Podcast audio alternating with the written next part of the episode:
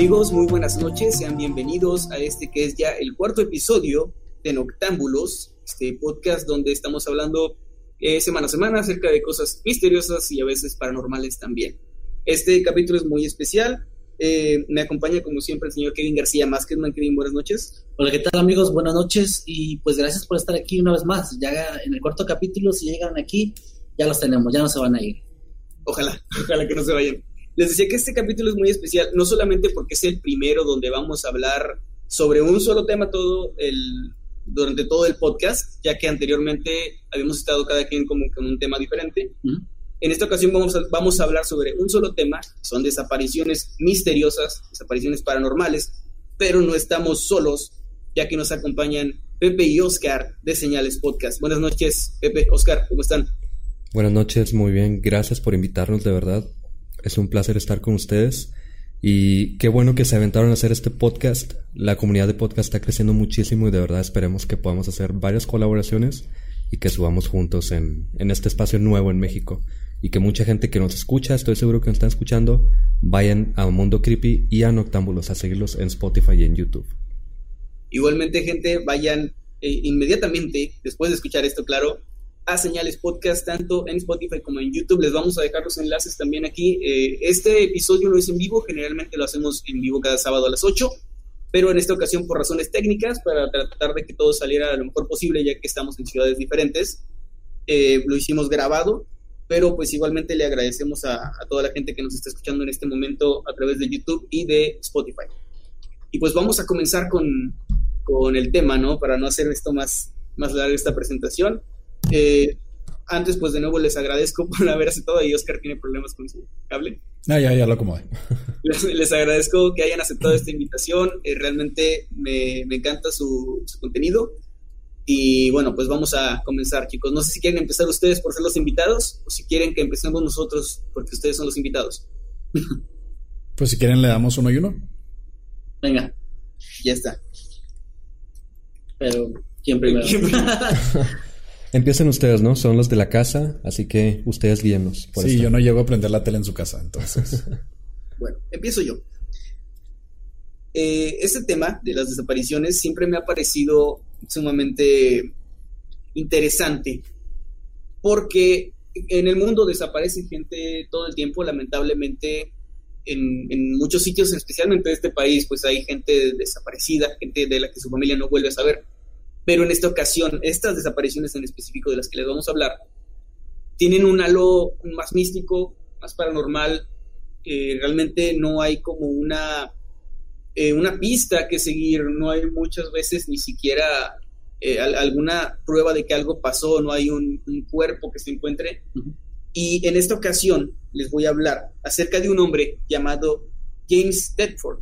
Esto ocurrió en 1949 en un lugar de Estados Unidos que se conoce como el Triángulo, permítanme buscar porque olvido el nombre, el, el Triángulo de Bennington. Eh, los que conocen las historias acerca del Triángulo de las Bermudas, pues básicamente el Triángulo de Bennington es como el primo hermano, el primo lejano del Triángulo de las Bermudas. Es una zona boscosa con montañas donde desde hace, desde siempre más bien, se han registrado muchas desapariciones, pero estas desapariciones se tornaron especialmente extrañas en los años 40. Antes de contarles la historia, eh, les voy a dar un, una pequeña explicación de lo que pasa en este lugar, en este bosque de Bennington. Es una zona muy conocida porque incluso desde antes de la llegada de, de los colonos, en este lugar habitaban pues nativos americanos y ellos le tenían mucho respeto y mucho miedo a esta zona del bosque. Ellos decían que en este lugar eh, pues que este lugar estaba maldito, que en este lugar pasaban cosas raras, y muy al estilo de los libros, de las historias de Stephen King, dec decían que solamente utilizaban esa zona para enterrar a los muertos, era una especie pues, de cementerio indio, por más cliché que suene. Sí. Y ellos creían que en este lugar, en este bosque, había una piedra mística que si tú la tocabas, la pisabas o tenías cualquier contacto con ella, desaparecías. O sea, literalmente te esfumaba de este mundo y ellos creían que te llevaba a otro mundo. Eh, aquí ya entraríamos como que en cosas de dimensiones alternas y bueno, eh, para no hacer tan larga la explicación de lo que es el Triángulo de Bennington, básicamente es un lugar pues bastante místico desde tiempos de los nativos americanos. Este señor James Tedford era un hombre que era veterano, había estado en la guerra, y estaba en un asilo de, veteranos de, Bennington. El primero de diciembre de 1949, este hombre eh, viajó a visitar a unos familiares a un pueblo cercano y después de tiempo que estuvo allá, regresaba a su hogar, al hogar de veteranos, y eh, pues él sube a un autobús, un autobús para pasajeros, sube con su equipaje. La gente, los testigos aseguran que él pues subió al autobús, que estuvo ahí en su asiento. Todavía en la última parada, antes de llegar a su ciudad, este señor estaba ahí. Pero al llegar a la ciudad, él ya no estaba. Su asiento estaba vacío, pero eh, su equipaje estaba ahí y el librito este que tienen, que pues que dan con el recorrido o el itinerario, estaba también en su asiento.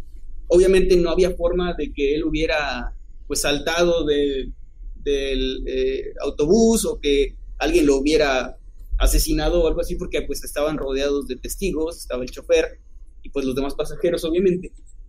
Entonces está pues bastante misterioso y bastante difícil que, que este hombre, James Tedford, pues simplemente parece haberse esfumado. Y hay un dato muy curioso acerca de él y es que pocos años antes su esposa había desaparecido también en esta misma zona. Él en ese momento estaba en la guerra y ella pues de repente ya no apareció, simplemente ya no estaba. Él cuando vuelve pues obviamente hace la denuncia y trata como de advertir a las autoridades de, que lo ayuden, pero pues bueno, eran otros tiempos, aunque esto sigue pasando lamentablemente.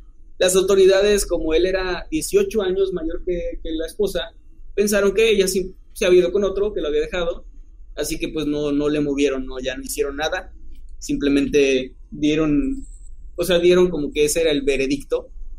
Y la esposa nunca más apareció, pues años después él también desaparece en circunstancias creo yo aún más extrañas y no se sabe más de él, nunca se encontró su cuerpo, nunca se encontró nada. Eh, chicos, no sé si tengan algún, alguna opinión acerca de este, de este caso. Pues yo digo que la esposa sí se fue con otro.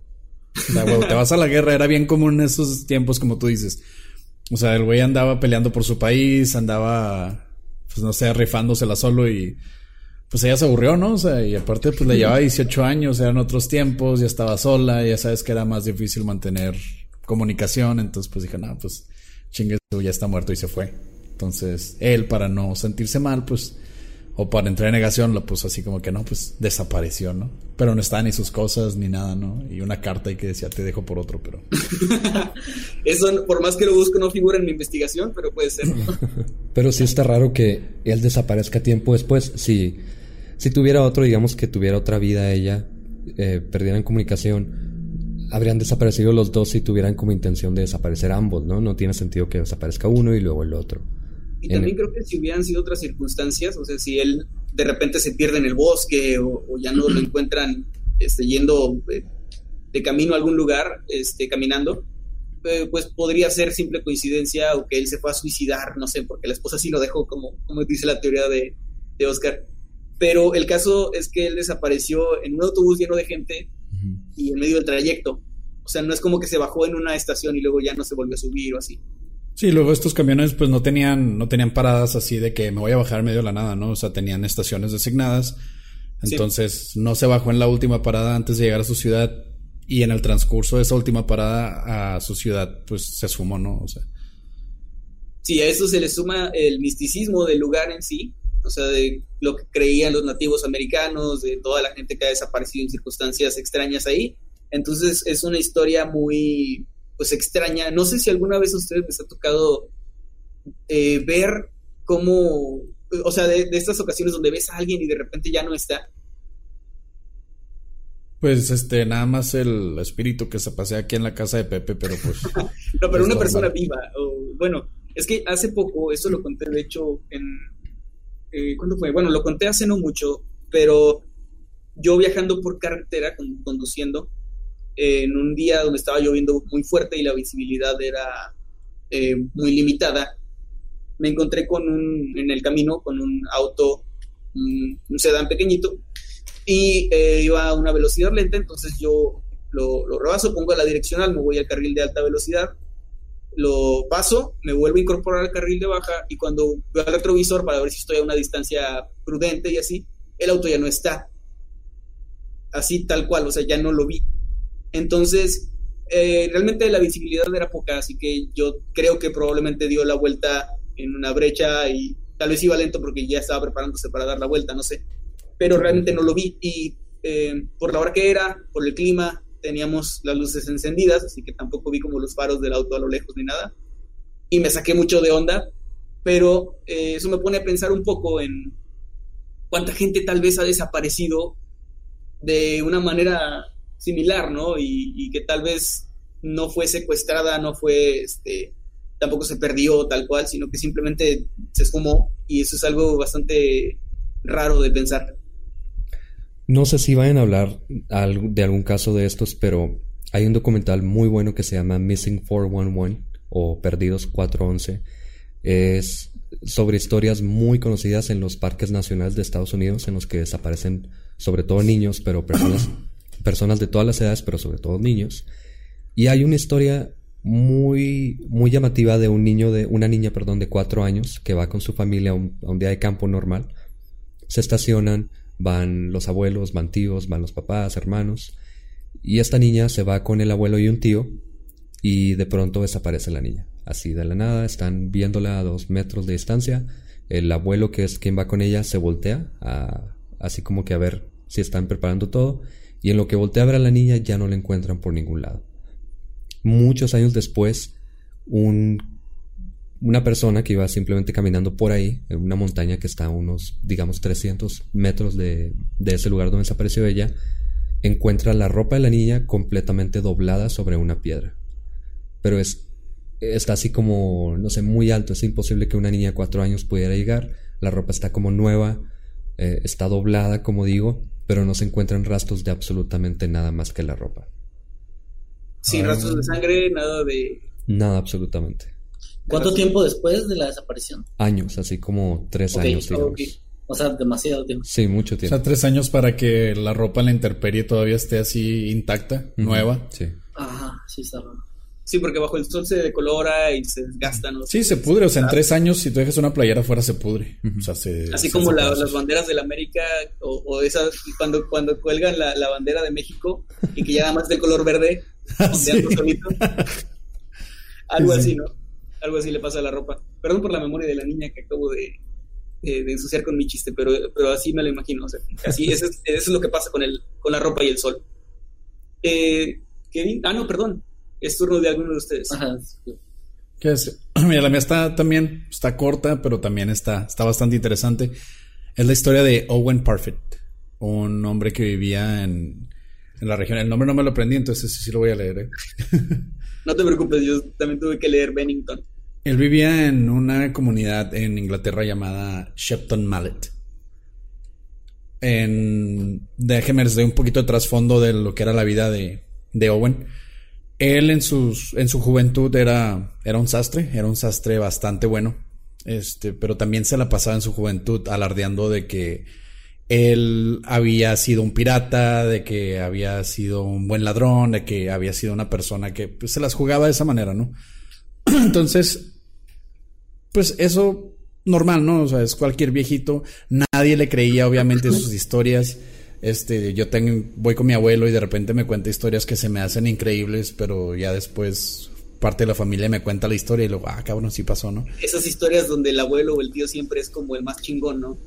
Sí, de hecho, ¿no? O sea, me fui caminando a tal lugar y duré siete días y me quedé dormido ahí. Entonces mi abuelita decía, no, te duraste como dos días y venías en carro, ¿no? y andaba sin pedo. Sí, o sea, cosas así bien comunes.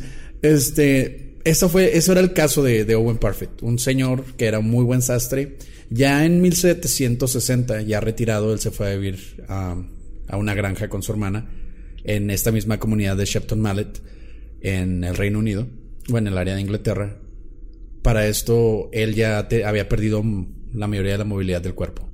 Él no se podía mover, él ya tenía parte de parálisis en su cuerpo, entonces necesitaba que su hermana y alguien más siempre lo ayudaran a salir de la casa o moverse dentro de la casa por obvias limitaciones físicas. esto era bien normal que todos los granjeros en el área, porque si, pues, si has visto documentales o si has ido a Inglaterra, vas a ver este videos donde están las granjas y luego enfrente hay otra granja, pues son tus vecinos, ¿no? Y siempre los conoces, siempre los saludas y ya es una costumbre, ¿no? Verte ahí. Esta era, esta era la, la situación con, con Owen. Él siempre lo sacaban dos personas, lo ponían en una silla de esas que se mecen en el porche de su granja. Entonces, un día normal, en el verano, un día caliente, pues él ya no soportaba el calor, entonces le dijo a su hermana que lo sacara. Entonces lo sacaron. Él estaba saludando a los vecinos, saludando a todos los granjeros que estaban trabajando. Para esto, cuando se dieron cuenta de que se avecinaba una tormenta, de repente se empezó a nublar y obviamente pues la gente de las granjas sabe, ¿no? Que viene una tormenta, aparte por el nubarrón que viene. Y sale Este- con un cuchillo a cortar el agua para que no llegue. Creo que nomás lo hacemos aquí en México, ¿no? Eso. Eso, eso lo hacía un tío mío en el rancho y, y nunca, nunca jalaba, pero él dice que sí. Pues supongo. bueno, supongo que en Inglaterra no hacían eso. Pero cuando ella salió, eh, aquí está la parte interesante, cuando ella salió a buscarlo, no había rastro de Owen. La mecedora tenía todavía el abrigo que él usaba en caso de que le diera frío, estaba colgada en la parte de atrás de la mecedora y la mecedora seguía moviéndose. Así como, supongo que por el viento o como si alguien se acabara de levantar. Y Eh. simplemente ya, o sea, ahí sí no encontraron su ropa doblada ni nada. No, él no estaba, él no, o sea, no hay, no podían verlo. Y, y eso era muy raro porque, como les mencioné, él tenía parálisis en la mitad de su cuerpo. Era muy, era imposible para él moverse solo, a menos de que se arrastrara con sus manos. Y pues obviamente lo habrían visto, ¿no? O sea, no llegas muy lejos con esa limitación. Para eso, pues la hermana salió corriendo, obviamente, a preguntarle a, a los vecinos, a los granjeros que siempre estaban trabajando en el campo, que siempre saludaban, que decían que siempre podían divisar a, a Owen en su silla. Y dice, no, pues es que lo estábamos viendo hace como 5 o 10 minutos lo vimos y, y ya no está. Y nadie había visto que nadie se acercara a la granja, nadie había visto nada. Eh, Eso sí. está súper raro. O sea, porque eh, él no huyó, obviamente. Sí, no podía. Y, y obviamente tampoco nadie lo secuestró. O sea, porque no. O sea, ¿con qué intención para empezar, no? Pero. No. eh, Era el siglo XVIII, XVII, Pues estamos en los 1700, sí. siglo en- XVIII. 18. Sí, entonces, este, también, pues obviamente la hermana habló a las autoridades, hicieron esta, este tipo de cuadrillas, eh, los granjeros, la policía, para ir a buscar, pues a buscarlo, ¿no? En los alrededores, no podía haber llegado muy lejos de esa manera, no se había visto ningún tipo de carretilla, no se ha visto nadie acercarse a la casa, no encontraron el cuerpo. Lo curioso aquí, y que también tiene un plot twist, es que después de esto, una compañía de construcción destruyó un granero que estaba pues a unos cuantos cientos de metros de la granja y encontraron los encontraron huesos, encontraron los restos de un cuerpo y pues todos pensaron que era Owen, ¿no? Dijeron, ya encontramos a Owen después de tantos años, ¿cómo llegó aquí abajo el granero? Y pues ya pensaron que iban a poder darle algún tipo de conclusión, cerrar, seguir su duelo, pero cuando se hicieron las examinaciones médicas, se dieron cuenta de que era el cuerpo de una mujer. O sea, esto nos lleva a más cosas, ¿no? Dices, ¿cómo llegó el cuerpo de una mujer ahí? Tal vez la habrían enterrado, pero este granero también le pertenecía a la familia. Ahora, no- ajá. sí, no, continúa, perdón. Ahora, este, pues esto obviamente deja más preguntas y realmente nunca se supo nada de Owen. Nadie más supo cómo se movió, a dónde. Y también, como tú dices, con lo que pasó con este señor del camión. Eso también nos puede dar así la, teoría de abducción, nos puede dar la teoría de dimensiones alternas. Hay una teoría medio loca que decían de que por lo mismo que él pues alardeaba mucho haber sido un pirata cuando era joven, pudo haber sido una venganza, no una venganza después de muchísimo tiempo. Pero eso se descartó muy rápido porque no habían visto a nadie acercarse y fue en cuestión de minutos que él desapareció. Tendría que haber sido alguien súper silencioso para empezar, ¿no? Y, para huir rápido. En ese tiempo, obviamente, no había automóviles, pero igual un caballo se escucha cuando, cuando viene, cuando se va. Y está, está muy raro. Y hay unas, bueno, mejor la cuento después. Es que hay dos historias que no quise como incluir porque no sé si son, qué tan verídicas pueden ser. O sea, eh, son más como, no hay, no hay pruebas de que, de que son reales, pero ahorita las, las cuento al final mejor. Estaba pensando que en este tipo de casos está bien difícil porque un, un, secuestro es como muy improbable, o un ataque incluso de un animal es muy improbable por el ruido.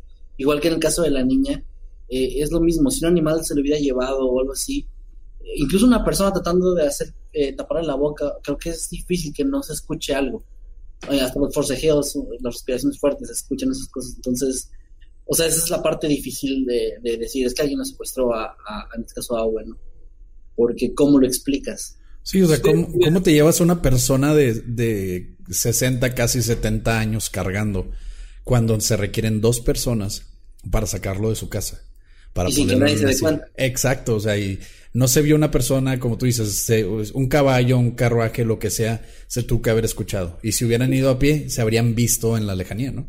Y en un lugar donde todos se conocen es muy fácil reconocer a alguien extraño que anda merodeando por ahí, ¿no? Sí, sobre todo porque él era muy conocido por lo mismo que siempre estaba en el porche en la silla, o sea, lo conocían de que había sido muy buen sastre, pero también que, que ya no podía moverse, entonces los vecinos siempre lo veían ahí cuando estaban trabajando. Y te digo, hasta los vecinos dijeron, no, pues es que lo estábamos viendo y por unos cuestión de minutos ya no está. Sabes, Emanuel, ahorita preguntabas para qué se llevarían a una persona de este tipo, porque, bueno, no sé si habrían pedido rescate y simplemente no lo reportaron, pero al parecer no, si no habría sido como muy llamativo y lo hubieran puesto en todos lados. Sí. Pero no sé por qué lo relaciono un poco con Jeffrey Dahmer, que la intención de Jeffrey Dahmer, que era un asesino serial muy conocido, sí. él quería tener personas inmóviles que le sirvieran como esclavos sexuales, que estuvieran vivos todavía. Entonces, no sé si una persona de este tipo que ande buscando, uh, pues sí, a, un sujeto del que pueda abusar, se diera cuenta de la existencia de esta persona, ideara un plan medio extraño, medio macabro, y se lo llevara. Y el cuerpo de esta mujer como que me refuerza un poco esa idea de que a lo mejor por ahí andaba alguien buscando personas víctimas realmente. Fíjate También que no había pensado en eso. Yo tampoco lo había pensado, y si es, es bastante más oscuro, o sea, yo preferiría pensar que... Se fue a otra dimensión. Que si un familiar mío desaparece así, prefiero pensar que está en otra dimensión bien feliz, eh, a que está con un, con un Dahmer, este, eh, que también es un caso muy digno de, de hablar después.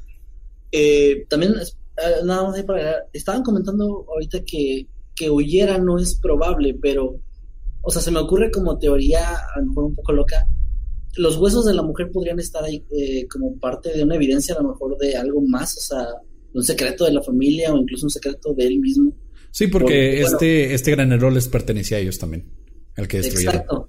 A ver, armándome una teoría así en, chinga, podría ser, sí, bueno, no sé cuánto tiempo llevaban los huesos ahí, o, si eran de la misma época que en la que él desapareció, pero suponiendo que sí, eh, ¿qué tal que alguien cometió un crimen y él fue como que el único testigo?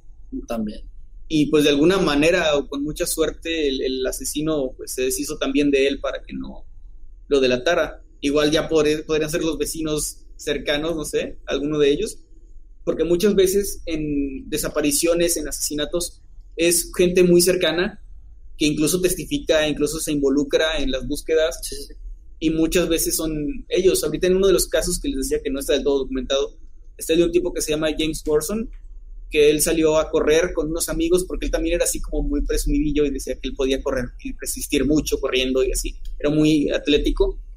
Entonces fue con dos amigos que iban en una carreta e iban como que tomando el tiempo y así. Ellos testificaron que iban como en una brecha, en un lugar lejano, y él corriendo de repente se tropieza con una piedra y al caer ya no está, o sea, literalmente lo ven esfumarse frente a sus ojos eh, obviamente la policía lo primero que piensa es que ellos lo mataron en alguna pelea o por error o, incluso planeándolo. Por mamón presumido, ¿no? ¿Cómo? Por mamón presumido lo Por mamón y presumido puede ser. Y que, y que después este, pues se inventaron como esta historia, aunque pues también no es como la mejor historia si quieres cubrir un, un asesinato, ¿no? Creo que hay muchas otras historias que podrían ser más realistas. Yo si un día te mato, invento algo más coherente. Qué bueno que está grabado esto. Nosotros, este, Señales Podcast no se hace partícipe de ningún intento de, asesinato, tampoco de encubrimiento, pero tampoco vamos a testificar en contra de nadie. Ah, eso, es lo que diría un secuestro. Señales Podcast no aprueba el secuestro. No, pero tiene, tiene razón. Si alguien quiere matar a alguien y salir con una historia, no vas a salir con eso, obviamente. Ni, ni un niño lo haría porque inmediatamente vas a ver, estoy mintiendo. Sí, o sea, el, el, güey se fue corriendo y lo perdimos y no supimos más de él o Exacto, algo así. sí. De hecho, tengo entendido que uno de los rasgos que, que delatan más a una persona que miente es el exceso de detalles en un recuerdo. El sí. hecho de que es difícil cuando algo pasa y algo sobre todo impactante, que uno se acuerde de todos los detalles y, y si es este, una persona que da demasiadas cosas que, o sea, como muy exactas y, y cosas Y de que las lo que uno ¿no? piensa, ajá, se ve más fabricado, o sea, es precisamente todo lo contrario, buscan ser lo más específicos posible para no quedar como... Que cada vez que lo cuentas es exactamente igual, ¿no? Ajá. Como que con las mismas palabras y ya, obviamente eso, mucha gente lo toma como que es cierto por, e- por eso, porque tiene muchos detalles y realmente pues demuestra que es algo aprendido. Ajá. Y, y no- bueno, en el caso de, de este señor, ¿cómo se llamaba, perdón? Eh, Owen Parfit. Bueno, en el caso de Owen está todavía más cabrón porque pues él, él tiene esta particularidad de que no podía moverse, a diferencia de los otros que pudieron haber incluso planeado su propia desaparición o poner- ponerse de acuerdo con más personas. Pero bueno, ustedes si tuvieran que darle una explicación eh, no paranormal a estos casos, que es como lo más lógico que les vendría a la mente. Pues en el primero que mencionaste tú, yo creo que es más fácil que se haya bajado y nadie se haya dado cuenta. O sea, es, es probable. Se arrojó por la ventana. Eh, no, no, no. O sea, que en algún momento, en una parada en la que, en la que los testigos afirman que no se bajó, pues, Ujú. a lo mejor sí se bajó y nadie se dio cuenta. O sea, eso es- Puede puede, ser. ser. Y de ahí en adelante, pues quién sabe, ¿verdad? Sí, es donde se- te bajas por una soda, unas papitas o algo así. Y chingado, ahí va el camión. Ah, valió. Ahí van mis cosas. Entonces, este, ya vas. Sí, o sea, muchos dicen, ¿por qué no lo encontraron otra vez? O sea, él se bajó por las papitas, se le fue el camión, ya no tenía con qué volver. Y luego pasó un asesino serial que estaba buscando, este, víctimas para placer sexual. Y ya, así desapareció. Pues eh, yo creo que es lo más lógico. No sé si alguien haya buscado entre el asiento y la pared del autobús. No, no te creas. Es- Caso Polet. de Polet, pero no. El caso Polet. No, de hecho, el, el, el chofer dio una entrevista sentado en el asiento de, no, de esta persona. No sé. Enseñó la pijama que traía puesta. El... Sí, dijo, esta es la ropa que traía este señor. no, no. Pero sí y creo. encontraron con esa ropa. no, sí creo que, que se ha haber bajado y nadie se dio cuenta. Sí, a, a Paulette. No, a. ¿Cómo se llamaba? Ya no me acuerdo cómo se llamaba la mamá. Pero sí, yo creo que se bajó y, y simplemente nadie se dio cuenta porque pues iba solo. ¿Qui- ¿Tú por qué te vas a fijar en un señor que va ahí nada más? ¿Qué te importa a dónde va el señor básicamente? No te fijas, pero cuando te preguntan si lo viste, es como, ah, pues lo vi que estaba sentado ahí, ¿no? Es como tu recuerdo más, eh, más cercano, a lo mejor. Sí. Yo me voy Y- por lo del asesino. Pero habrían visto a alguien más que se hubiera llevado al señor. No, no, es que te digo, se bajó por las papitas y la soda. Ah, se le fue el camión. Sí. Entonces, al pedir aventón, le tocaron así como los de La Masacre en Texas o este, tipo alguna película de Rob Zombie, La Casa de los Mil Cadáveres. Entonces, se lo llevaron para hacer todo tipo de atrocidades con él. Eso le da un tono más oscuro a la desaparición. Es que hablando de esos temas, nosotros que tenemos ya pues un poco de tiempo hablando sobre todo asesinos seriales, y luego nos metimos a los Warren y pensamos que iba a ser como una historia paranormal y todo ese rollo, y resulta que en uno de los casos intentaron sacar de la sangre a un asesino múltiple, de la cárcel, perdón, a un asesino múltiple, y ya como que nosotros pensamos nada más en esa posibilidad. supongo. Sí, siempre ya nos vamos siempre al fraude. Estaba poseído, ¿no? Era, era este caso. El de Amityville. Ah, supuestamente... Ah, ¿Perdón? Sí, los de feo. Sí, los de feo, sí. Y pues resulta que simplemente él mató a su familia, lo querían sacar de la cárcel, se inventaron esta historia. Entonces yo, nosotros pues al parecer ya siempre nos vamos por ahí, que es un asesino por ahí. Pues es que realmente yo como alguien más escéptico creo que siempre busco busco una explicación así, aunque también eso para la gente que a lo mejor cree un poco más en cosas este, más místicas, eh, pues es un poco de cerrarme a otras posibilidades, pero realmente yo creo que si se puede explicar, así sea algo absurdo, si se puede explicar con algo físicamente posible, pues me voy más por eso a algo que de, de que simplemente estas personas pues se desvanecen en el aire y ya. Sí. Eh, igual, si es así, o sea, porque sinceramente yo de cosas paranormales no, no soy muy creyente, pero en cuanto a cosas como universos alternos y todo este tipo de, de fallos en la realidad, realmente como que siento que sí le doy un poco más de, de cabida porque tiene un sustento más, este, más científico, si lo quieren ver así. Es que le pongo las comillas porque realmente no se ha comprobado nada tal cual, pero hay muchas teorías muy sólidas. Eh, el, mismo Stephen Hawking defendía como esto de los universos, de, los múltiples universos.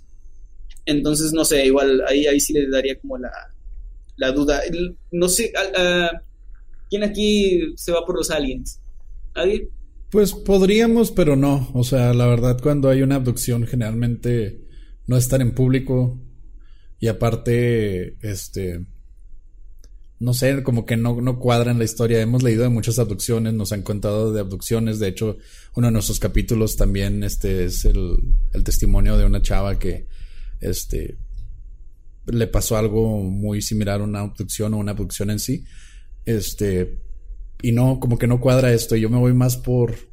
Se bajó literal, perdió el camión y ya lo que haya pasado, los asesinos lo quieren meter, se va a ver bien interesante, podemos hacer una película, nos dividimos el dinero. Pero sí, no, yo no me voy con los aliens aquí. Aprendiste bien de los Warren. Sí. sí. y aparte, no una abducción, porque generalmente las abducciones, o más bien todas las abducciones de las que sabemos, se caracterizan por regresar a la persona y ya cuenta que tiene marcas, que le hicieron tal cosa y todo ese rollo, pero siempre regresa la persona. Si nunca, nunca se lo llevan ya para siempre, ¿no? No, no, no. Al menos no que yo haya leído. O hayan sido extraterrestres nuevos, ¿no? Eso es así de que, ah, estamos aprendiendo, a ver, no lo vayas a matar, güey, no lo vayas a matar, meter este... Y se murió, güey. No lo podemos volver así. Pone, el rayo, ¿cómo se llama? El rayo de atracción y sí. por, por error oprimió el de pulverizar. Lo que no contaron en tu historia es que en ese, en el asiento había un chingo de polvo, güey. Un chingo de polvo, así, una montañita de polvo así con, con carita y todo el pedo. con el sombrerito. Sí. es algo que no contaron. Entonces, Bueno, eh, pues vamos con el señor García. Muy bien, pues bueno, eh, precisamente ahorita que mencionaste los ovnis, o sea, es una, digamos que esta historia está más o menos ligada a eso, o es una de las explicaciones que le da es eh, la desaparición en Stonehenge. No sé si alguien ya haya escuchado sobre eso. No, la desaparición. Bastante pedorro hace años. Sí, yo, es mío. Ah, ok, con razón. bueno, eh, precisamente este tema me gusta porque es algo que sí se encuentra en internet, o sea, hay como eh, varias páginas que, que hablan del, del, hecho, pero no es algo muy popular. Esto ocurrió en 1971, en agosto, y bueno, la historia es que un grupo de hippies se, se pusieron de acuerdo entre unos 30, 40 personas para ir a acampar ahí, hacer como una fogata y cantar alrededor, y era como la idea de que el lugar era místico, etcétera. En esa época todavía estaba abierto al público. Eh, para quienes no sepan qué es Stonehenge, así rápido. Es... Ah, pues sí, es esta, esta, este, esta, construcción milenaria de, que se encuentra ahí en, en, Inglaterra, que es como precisamente tiene mucha misticidad porque todavía no se ha explicado cómo se hicieron. Son un Esas montón piedras de piedras están acomodadas así como en un, en un círculo. Eh, pues realmente está muy interesante la historia, pero bueno, fuera de lo que es el, monumento en sí, esta historia es como de las más populares que ocurrieron ahí. Eh, las, los, o sea, esta historia está contada por testigos realmente, porque de los que están ahí del grupo de hippies, eh, pues digamos que no hay ninguno que, que, se haya contactado, o sea, que haya dado señales de vida porque esa noche a las 2 de la madrugada, mientras estaban con la fogata, muchas personas que empezaron a poner atención ahí, de hecho de que había un montón de gente reunida, cuentan que de pronto una tormenta azotó el lugar, toda la zona, y empezó, o sea, como la lluvia muy intensa, relámpagos, etcétera, y después una luz de color azul empezó a rodear todo, todo el monumento, digamos. Entonces, en ese punto, la gente empieza a llamar al 911, bueno, no sé exactamente el número que es en, Inglaterra, pero digamos a emergencias. Y, y, las autoridades empiezan a recibir un montón de llamadas de, oigan, está pasando esto en, el monumento y no sabemos si es esta gente que está haciendo algo extraño, etcétera. Entonces, en el momento en el que llega, llega la gente... De los hippies. Sí, de, hecho era la idea, o sea, como mucha gente era como en contra de ellos, porque, pues, obviamente estaban muy mal vistos en esa época. Todavía. Todavía. Todavía, pero creo que ahí están más repudiados aún por ser eh, muchos. Ahorita ya no, porque ya casi no existen. Entonces creo que es por eso. Había nada más uno que otro ahí, un grupo de amigos. Pero bueno, eh, entonces cuando llegan las autoridades y la gente, etcétera, se dan cuenta que el, sitio es como un campamento pequeño con la fogata todavía ahí, este, las brasas todavía encendidas, pero no hay nadie. O sea, literalmente no hay ni una sola persona. Hay pertenencias, hay incluso ropa tirada, pero no hay absolutamente nadie. Y la gente que estuvo viendo, o sea, los testigos decían que no vieron en ningún momento que la gente se fuera. Vieron el resplandor y después que se apagó este, este resplandor azul, ya no había nadie. Llegaron las autoridades, no había absolutamente ningún rastro. Obviamente, la gente que cree en los ovnis van por ese lado, de que fue una abducción, de que llegaron los ovnis a ese lugar, porque también es un, es un sitio que está muy conectado a historias de que fue construido por aliens, la gente piensa, ¿verdad?, de que, de que los seres humanos de antes no podían, no podían construir cosas tan, tan imponentes y, lo, lo van como, digamos, relacionando con todas estas historias de abducciones. Pero encontré una teoría que me, me, gustó todavía más por lo ridícula, o sea, realmente lo absurda que es, que, que, que tiene como sus seguidores, o sea, hay gente que realmente piensa que los hippies están abajo de la construcción, debajo de la tierra, y que están en, un estado de hibernación. Y que en algún momento, o sea, en algún momento al azar de la historia, porque realmente no tienen un dato. Se va a ver la mano del hippie así de Sí, de pronto van a surgir y, ya, o sea, es como para ellos va a ser un salto en el tiempo y para nosotros va a ser como, oh, ahí estaban esos 40 hippies. Pues hay gente que cree que la tierra es plana, así que está bien. En 2019, ¿verdad? Pero pues así es, es lo que, esa teoría se los juro, ahí estaba hay una persona, ahorita no, no tengo aquí el nombre, tampoco quisiera quemar a nadie porque no está más estúpido, pero que sí, o sea, que tiene su grupito de seguidores que está constantemente alimentando la teoría y pues como el lugar ya no es público, ya no pueden ir a estar haciendo sus investigaciones. Pero, pero bueno, no, y tampoco son orgías hippies, que también es otra de las teorías más lógicas. ¿Que fue una orgía y todos desaparecieron? ¿Cómo? O sea, estaban haciendo una orgía y todos desaparecieron.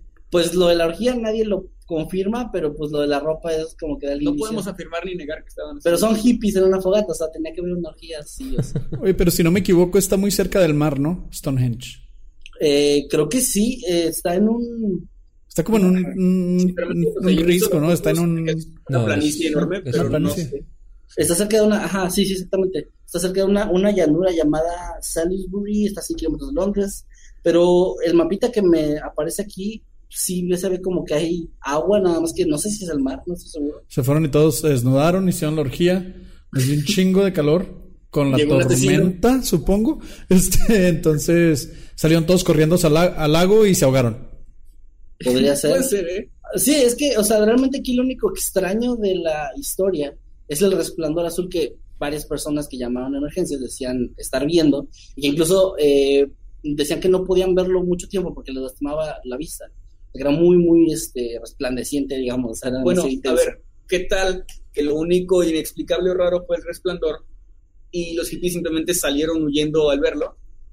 Y la gente a la que estaba de lejos y que no podía ver bien, pues no los vieron huir porque estaban cegados por ese resplandor. Me voy más por eso.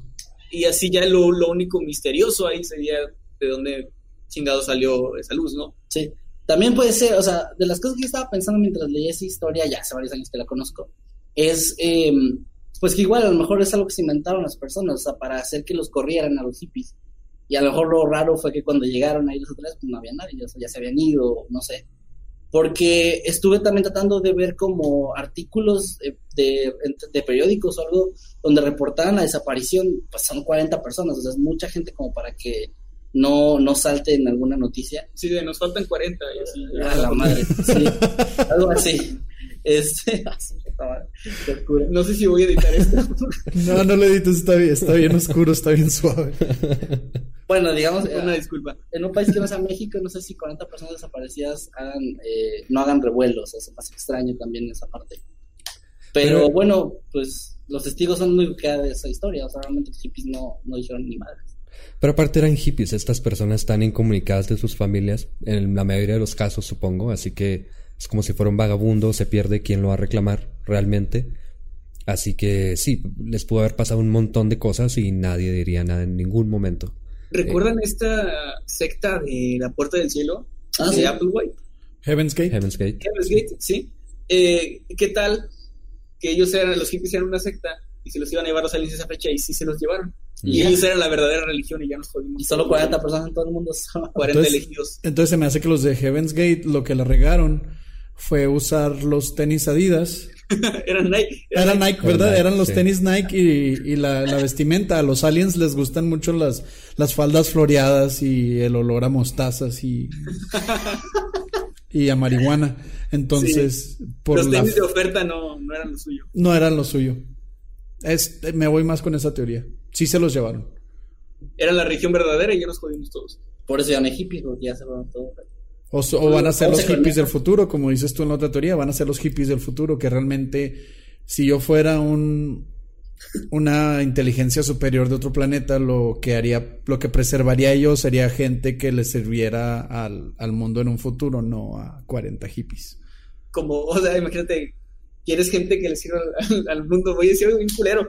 A ver, es un viejito veterano, un, una persona paralizada, un montón de hippies. Pero también hay un güey que corre chingos. Ah, bueno, está. James Watson que corre O sea, a lo mejor sí es útil. Y una niña de cuatro años. O sea, eh, no sé si vieron alguna vez los 4400. Imagínense que un día aparecen de la nada todas estas personas en un solo lugar, ¿no? Así de, pum, aquí estamos todos los hippies, el señor este paralizado y el del autobús y la niña de cuatro años sin la ropa doblada, no sé. Pero en, es- pero en este en esta en esta serie saldrían debajo de Stonehenge y serían así como un tipo de zombie zombies. alien medio raro, sí. Se está conectando todo, todo tiene conexión aquí. Sí, todo, todo tiene una- un sentido. Vamos a armar una teoría. Así una mega teoría de todas las de desapariciones. Creo que tengo la, tengo la, la, la primera parte de la teoría. Todos aquellos que se fueron dejaron su ropa. Sí. O sea, eso ya tenemos de claro que en, en los que hemos mencionado se ha dejado la ropa, menos en el de Owen. En el de Owen no se dejó la ropa que él traía puesta, pero... Un abrigo, ¿no? Sí, pero pues ese lo tenía ahí por si acaso, no como en todas una fiesta y me llevo una chamarra por si acaso. Entonces, Owen era un sastre, güey. Entonces Oh. dijeron, no, ustedes no necesitan esa ropa, dijeron los extraterrestres, entonces, pues vamos a secuestrar a un cabrón que sepa hacer ropa y, que no se en escapar. desaparecer, O sea, fue en el siglo XVIII. Sí, O sea, primero agarraron al sastre y luego ya que tenían un sastre ya no necesitaban que la gente que se iban a robar después tuviera ropa. sí, porque el rayo ese que se lleva a la raza, El Rayo Pues- McQueen. sí, les quitaba la ropa. O sea, solo podía transportar materia orgánica. Ay, güey. Mausan me la pela, güey.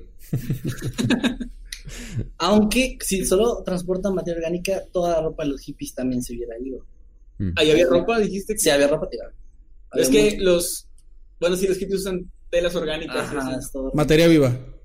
Punto. Ah, con eso tenemos. Ah, bueno. Quiero pedirle una disculpa a la gente que entró a este podcast pensando que todo iba a ser súper seriedad y así. No. Pero no bueno, ya, los que ya nos conocen, ya nos conocen. Así que. eh, ahí les van a estar comentando ustedes los de señales de. Esos pendejos le quitan toda la seriedad. No, Pero no, bueno. no. nosotros no tenemos No, al seriedad para contrario, esto de hecho no tenemos seriedad. No. O sea, sí tenemos temas serios, pero no somos serios. Sí, no, para nada. Y bueno, vamos entonces con eh, el caso de Pepe. Bueno, no tu caso, sino el que tú nos vas a presentar. Tu desaparición. desaparece en este Sí, mi desaparición. Ah, estaría bien chingón, podríamos venderlo. Dinero, Vamos- vamos mitad y con el mitad. caso de Pepe y de repente ya no está. Ese fue el caso de Pepe, señores. No, pues yo les voy a contar algo que tiene que ver con aliens también, al parecer. Y bueno, es una historia, se las voy a vender primero y luego les voy a decir por qué probablemente no es lo que parece. Este era un australiano llamado Frederick Valentich, tenía 20 años. Él era un piloto novato con 150 horas de vuelo, es decir, era novato pero no tanto, al menos tenía experiencia. Tenía licencia para volar aviones privados y estaba en entrenamiento para obtener su licencia comercial. Pero esta licencia ya la había fallado, o este examen para tener su licencia comercial, ya lo había fallado cinco veces anteriormente, tres de esas en el mes anterior a cuando pasó esto. Pero de todas maneras tenía experiencia, ¿no? El 21 de octubre de 1978, él sale del aeropuerto de Moorabbin, en Victoria, Australia, más o menos a las 6.20 de la tarde, en una avioneta Cessna 182, que es una avioneta pequeña de una sola hélice. Es muy pequeñita, máximo seis personas caben. Esta avioneta va con dirección al sur, a la isla de King, y aparentemente va por una carga de pescado que va a traer a, a Victoria, Australia. 44 minutos después, que ya va en el vuelo, a las 2 con 43 minutos de la tarde, se comunica con el controlador del aeropuerto de Melbourne y pregunta, aparentemente estresado o asustado, si hay alguna otra aeronave por el área donde se encontraba él. Le responde el controlador de turno que se llama Steve Robbie y él sigue vivo, le han hecho entrevistas. Y el controlador le responde que no hay ningún registro de alguna otra, de, alguna otra nave que se encuentre por ahí. Le pregunta por qué Y por los siguientes nueve minutos ellas tienen una conversación muy extraña. Hay unas transcripciones que están en español incluso, eh, por ahí las pueden buscar, pero en pocas palabras lo que pasa durante esta conversación es que Frederick describe que hay una nave más o menos a mil pies por encima de él que está dándole vueltas a su, a su avioneta. Él no puede escribir a qué velocidad va porque dice que va o a velocidad muy, muy alta o muy lenta, entonces no sabe a qué velocidad va esta nave. El controlador le pregunta que si puede escribir la nave y él dice que esta nave tiene cuatro luces como aterrizaje. Una luz de aterrizaje es, blanca, entonces dice que son como, como un rombo, como si fuera una luz abajo, dos a un lado y otra arriba. Y empieza a describir él que la nave le está dando vueltas, de pronto desaparece, de pronto viene de un lado, desaparece, viene del otro, y dice que esta nave tiene estas luces blancas y aparte tiene una luz verde en el centro y que es un objeto, cambia de decir que es una nave a decir que es un objeto y que no es una nave y que es alargado y tiene color verde como metálico. El controlador le sigue preguntando, le sigue diciendo que no hay registro de ninguna llamada, perdón, de ninguna nave, no hay registro de que haya pruebas del ejército ni nada así. Y de pronto Jeffrey vuelve a la línea, después de unos segundos de no decir nada, dice que su avioneta dejó de funcionar, que va cayendo, dice voy a 25.000, 24.000 eh, pies de altura, va cayendo y de pronto ya no se sabe absolutamente nada de él. No vuelve a responder, no se encuentran restos, no se encuentra la, avioneta, no se encuentra nada. Y te digo, este señor, el controlador, sigue vivo, le han hecho este, entrevistas, él dice que él le cree totalmente a Frederick de que estaba viendo todo esto, no sabe qué pasó realmente, y bueno, esa es la historia. Eh, ¿Estaba sobrevolando en qué, en qué zona? O... Está la, la costa sureste de Australia, así como para ir hacia Tanzania, hacia el sur. O sea, estaba, estaba sobre el mar, perdón. sí, sobre, el mar, sobre el mar. Ok, entonces, bueno, si está, igual está muy cabrón que no encuentren ni siquiera el avión estrellado por ahí, ¿no? Porque obviamente saben más o menos por dónde caería y se pueden hacer cálculos. Eh, pero bueno, creo yo que si fuera solo la historia de un piloto que se, que se perdió, que ya nunca apareció, pues ha pasado muchas veces. Está Amelia Earhart, que creo que es la más famosa. Y hay muchos casos así, pero aquí lo de la llamada, bueno, lo de la conversación con la torre de control, creo que es lo más raro de todo. O sea, de que él o estaba de plano alucinando algo bien cabrón, o, o estaba viendo tal cual una, un objeto, que bien dice que no es una nave, un objeto volador identificado. Y eso sí es, eh, bueno, yo realmente les digo, soy bastante escéptico. Sin embargo, sí le doy más cabida a los ovnis, a los aliens, que a los fantasmas, porque creo que a huevo hay más, más, eh, más seres vivos en el universo. Obviamente tiene que haber más civilizaciones, no, no podemos ser los únicos en este sitio. Ya el hecho de que vengan y se roben vacas y eso no sé, pero de que hay más vida en otros planetas creo que sí. Sí. Entonces, eh, pues no sé, o sea, aquí sí me quedo como que no sé, no sé si creer o no. No voy por, o sea, si le tengo que dar una explicación escéptica, el tipo estaba alucinando o ¿en qué año era? En 1978. Ok, fue en la Guerra Fría, a lo mejor ya había ahí este, alguna nave experimental rusa, pero no sé. Bueno, no sé si han visto ustedes un video que salió recientemente, que de hecho lo publicó Tom DeLonge, que es el ex vocalista de Blink 182, sí. Y me parece que esta nave, digamos, que se ve en ese video, podría ser muy parecida a la que, a la que describió Frederick, de alguna forma. Pero... Este como, rombo. como un rombo, sí, con luces además. Que va a velocidades aparentemente, pues, muy, muy, este, ¿cómo se puede altas. Muy altas, de 400 kilómetros por hora o más. Yo siempre le creería, yo siempre doy fe a lo que diga cualquier ex vocalista de una banda. Ellos son los mejores científicos. Sí. Fíjate que está, está bien interesante la historia porque yo sí, soy, yo sí soy muy fan de Blink. Creo que es como que de toda mi secundaria y prepa eh, de las bandas que me pasaba escuchando. Y cuando se salió de la banda, supe yo que iba a llegar este Max Kivas y como que el otro vocalista yo pensé que este güey pues iba a seguir como que en otros proyectos, ¿no? O sea, como que sea el la típica separación de banda de que voy a hacer lo mío. Pero no, o sea, güey sí fue a buscar ovnis y a hacer así, a escribir un libro, creo que también sobre, sobre encuentros cercanos. Y se me hace muy chido porque siento como que es de esa gente que tiene algo bien chido como una banda súper famosa, pero que es esa gente de, ok, tengo una banda reconocida a nivel mundial, pero lo mío, lo mío, lo mío es investigar cosas y misterios y ovnis, ¿no? Entonces, como que el güey se fue a seguir su pasión y le valió madre. Ya tengo fama y dinero, voy a hacer lo que yo quiero ahora. Este, y se me hace muy interesante que, que ahora pues se dedique a eso, ¿no? Es como que es el sueño de su vida, creo. Está, está viviendo el sueño de Maussan. sí, pues él tiene, yo creo que cual, yo digo que si todos tuvieran el dinero que tiene Tom DeLonge, el 50% de los vocalistas de cualquier banda harían lo mismo, pero a él le tocó tener dinero, tener tiempo libre y por eso está haciendo todo esto. Y pues sí tiene conversaciones con personas importantes en ese, en ese ambiente, digamos, de, lo, de la ufología y todo ese rollo. Pero yo les decía que les iba a vender la historia y ahora les voy a decir por qué probablemente no es verdad. Ah, qué mal. Resulta, sí, muy mal, porque a mí... Me... que diera mi discurso de 20 minutos. no, es que a mí me, encantan los aliens y yo cuando leí la historia dije, ok, está buena, eh, parece creíble y luego de pronto pasa esto de que me quitan el encanto totalmente. Resulta, como con los Warren, güey. Como con los Warren, básicamente, sí. Resulta que hay un testigo y él dice que vio la nave de, de Frederick cuando estaba apenas saliendo de, de Victoria. Y dice o que... Sea, vio el avión de, él. Sí, de Frederick. Él, estaba en el suelo y vio el avión y aparte vio una luz verde eh, arriba del avión. Y esto lo hice años después de que, de que pasó este accidente. Pero voy leyendo un poco más y resulta que Frederick ya había visto aliens, bueno, este, había visto ovnis o UFOs.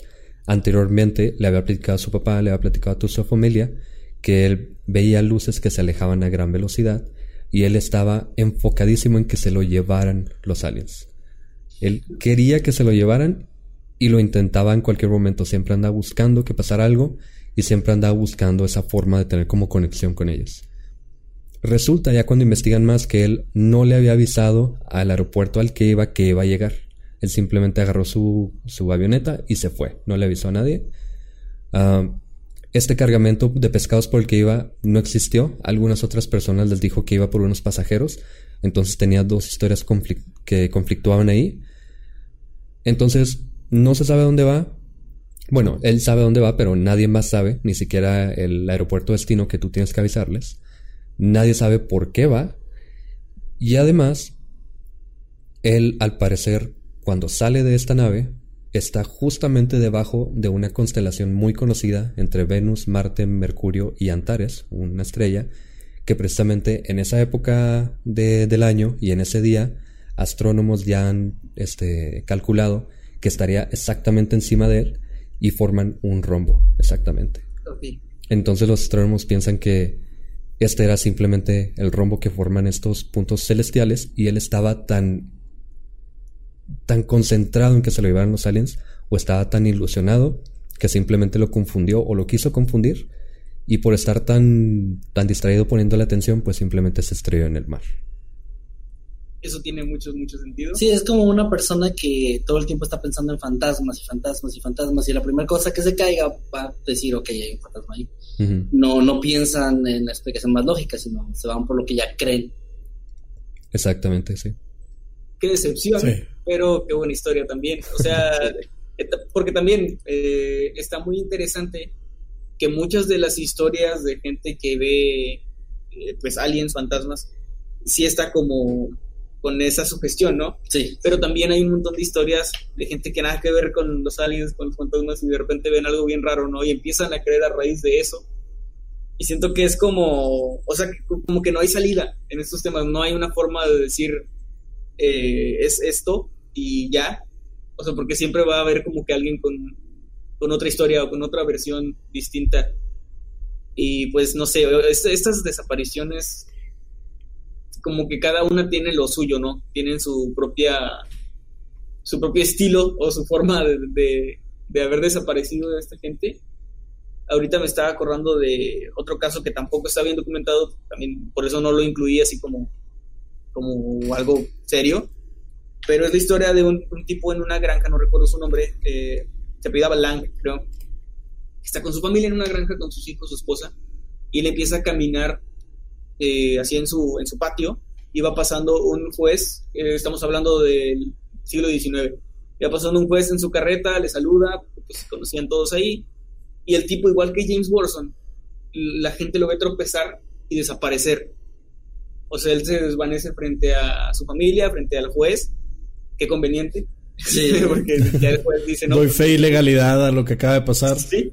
Le puso un sello así en la tierra donde, donde desapareció. Este, y bueno, el caso es que un año después, eh, obviamente no se sabe nada de él, lo empiezan a buscar, pero obviamente no hay nada. Un año después su hija, andando ahí en el patio, cree escuchar la voz de este señor, o sea, como que escucha la voz de su papá y que la está llamando y como que empieza a, a voltear por todas partes, a seguir el sonido y ve que justo en el lugar donde su papá se había tropezado hay un círculo de hierba seca, un círculo perfecto donde la hierba está completamente seca. No hay nada, o sea, está así como hierba seca y alrededor de ese círculo todo normal. Y no vuelve a escuchar la voz del papá, no vuelve a saber nada de él. Y ahí acaba la historia, o sea, ya de plano no se sabe nada de esta persona nunca más. Eh, me puse a investigar y realmente no encontré como una fuente fiable de esta historia, pero sí es cierta, se me hizo eh, muy buena. O sea, creo que eh, esto de la hierba seca y de la voz, creo que le da un plus con las otras historias. Porque de todos es la única persona que de alguna forma se comunicó de nuevo, ¿no? Con, con pues sus seres queridos. Y esto más que extraterrestres todavía suena más a lo de la dimensión alterna, ¿no? Ajá. Sí, sí, como un portal o algo así, ¿no? Algo que estaba ahí y que él entró por error. Lo que me parece curioso también es que se desvanece de la misma forma en que Jim Horson, o sea, igual tropezar y, de- y al caer al suelo ya no están. Y esto pues obviamente frente a su familia, frente a gente eh, que, que estaba pues presente en ese lugar. Testigos pues bastante confiables, excepto si ellos lo mataron o si lo están inventando, que también es una posibilidad.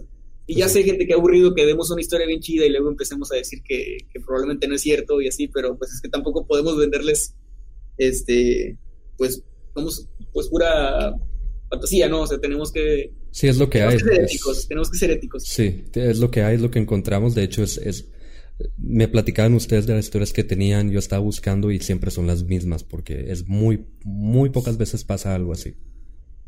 Sí, obviamente desaparece gente todo el tiempo, pero no en estas circunstancias. Y igualmente creo que sigue siendo un tema que da para, para hablar, o sea, da, da- da al menos para que ahí, en, en este momento que nos estás escuchando con tu, con tu caguama en la mano, pues te pongas a reflexionar un poco este, acerca de que, no sé, o sea, a lo mejor, a lo mejor esta gente en serio se desvaneció y, y quién sabe qué habrá sido de ellos, solamente ellos lo saben o, o lo supieron en ese momento. Y bueno, pues así llegamos al final de este episodio, el cuarto episodio de Noctámbulos. Ojalá que les haya gustado. Muchas gracias, Pepe, Oscar, por habernos acompañado. Este, antes de despedirnos y todo, pues no sé si quieren dar algunas palabras de despedida. Pues primero que nada agradecerles a ustedes por darnos el espacio en, en su nuevo canal que les deseamos un chingo de éxito, les deseamos un chingo de seguidores y que les regalen un chingo de cosas. Y este también a, a la sombra esa que está ahí atrás de ustedes que nos acompañó y que nos hacía señas en todo el episodio, qué chingón. Eh, Sí, me- es, es mi hermano no nato, eh, pero siempre, siempre, siempre está ahí el cabrón. Así pasa. No, les agradecemos bastante que nos hayan dado la oportunidad. Ustedes son un canal muy grande. Nosotros los hayamos visto en varias ocasiones y varios de nuestros seguidores también nos habían recomendado su canal. Sí.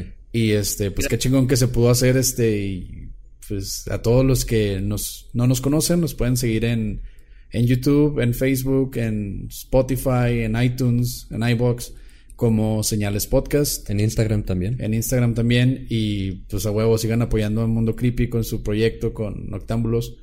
Y la mejor de las suertes, viejos.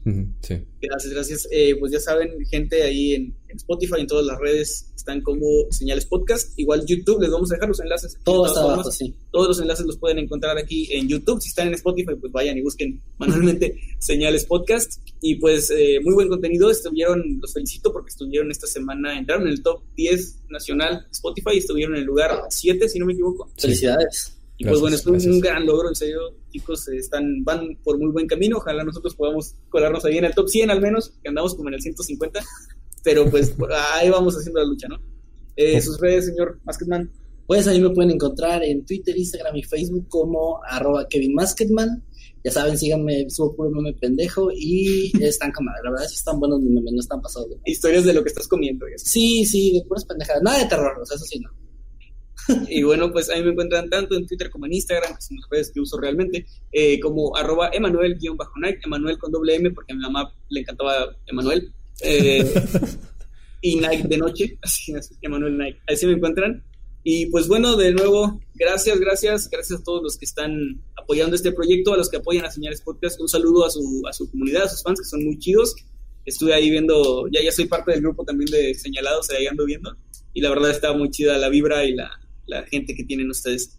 Eh, un gran abrazo, un gran saludo desde acá de Matamoros, Tamaulipas. Nos vemos después y que estén todos muy bien. Adiós. Hasta luego. Hasta luego.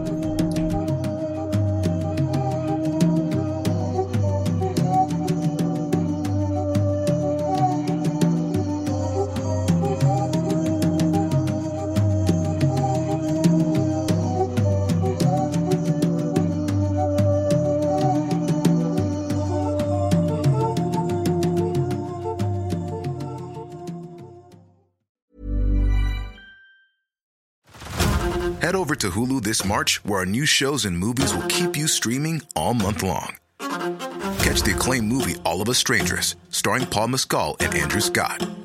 Stream the new Hulu original limited series We Were the Lucky Ones with Joey King and Logan Lerman. And don't forget about Grey's Anatomy. Every Grey's episode ever is now streaming on Hulu. So, what are you waiting for? Go stream something new on Hulu.